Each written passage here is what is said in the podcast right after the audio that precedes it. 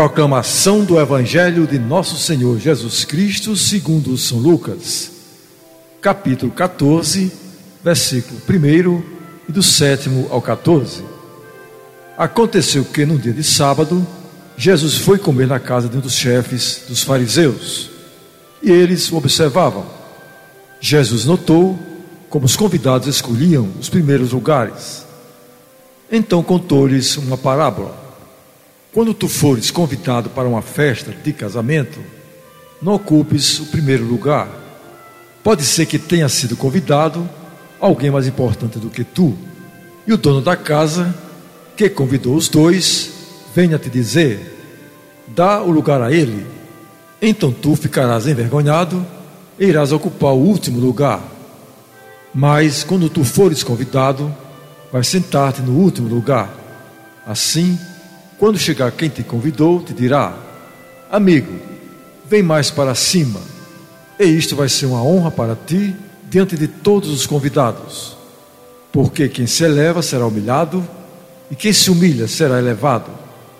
E disse também a quem o tinha convidado: Quando tu deres um almoço ou um jantar, não convides teus amigos, nem teus irmãos, nem teus parentes, nem teus vizinhos ricos, pois estes poderiam também convidar-te, e isto já seria a tua recompensa.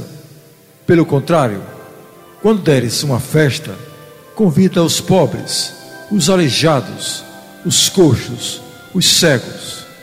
Então tu serás feliz, porque eles não te podem retribuir tu receberás a recompensa na ressurreição dos justos. Palavra da salvação.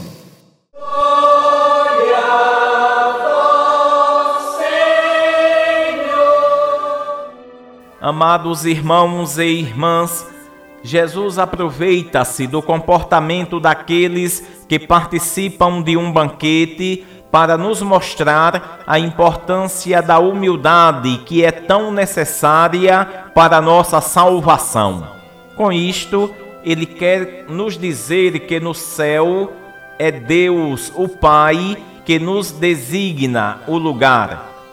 Não são as forças humanas, nem o nosso destaque na sociedade que nos salvam mas o favor divino que se manifesta na medida da nossa humildade.